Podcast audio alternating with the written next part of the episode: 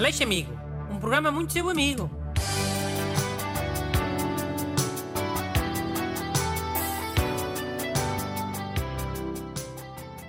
Olá, bem-vindos ao programa mais amigo da Rádio Portuguesa. Um programa que está sempre aqui para vocês. Um programa que nunca vos diz que não.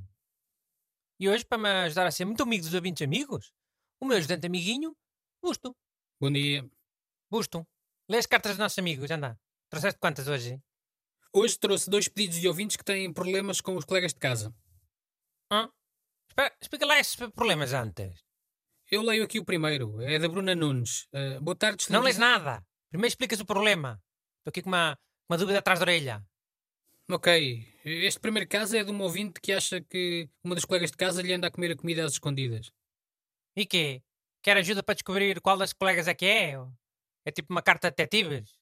Não, porque na verdade não é uma questão de deixar. Ela tem a certeza de quem foi. Encontrou uma embalagem vazia de um chocolate dela no lixo de uma colega específica. Mau. Então, mas cada uma tem a sua lata do lixo. Pois, aparentemente sim. E pronto, a Bruna encontrou a embalagem vazia e, e tem a certeza de quem foi a colega que lhe comeu o chocolate. E não pode ter sido outra? Uma terceira colega? A, a comer chocolate e a meter eh, no lixo da segunda para incriminarem? Pá, acho que não. Acho que essa segunda colega já tinha um histórico de usar comida sem pedir autorização. Hum. Então ela quer ajuda para confrontar essa segunda colega, é? Sim, mas se quiseres eu leio o mail. É um bocadinho grande, mas esclarece-te essas questões todas. Não. Até porque eu estou farto de dizer que não é para mandar mails muito grandes. Explica outro mail. Se deixasses ler era tudo muito mais rápido e evitavas estar-me a fazer perguntas. Não é nada para ler. Explica lá o outro mail, anda. O segundo mail é do Sérgio Minas. Uh, tem um colega de casa que ocupou a mesa de refeições com o computador. Para jogar ou para trabalhar? É para jogar, não é? Sim, parece que a internet na sala é melhor. Pois eu já estou a ver tudo. Então? Então é que isto virou um, um programa para as pessoas mandarem recadinhos aos colegas de casa.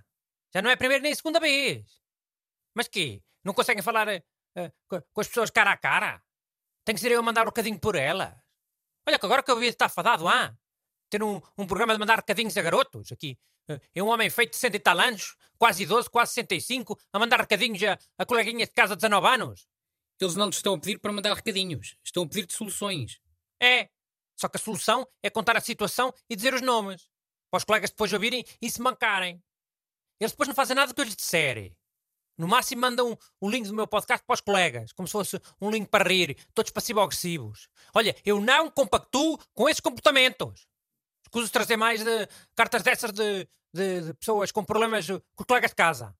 Isso é que é ser amigo? E usar-me? É ser amigo? Ou queres ir tu confirmar se as pessoas usam mesmo o meu conselho?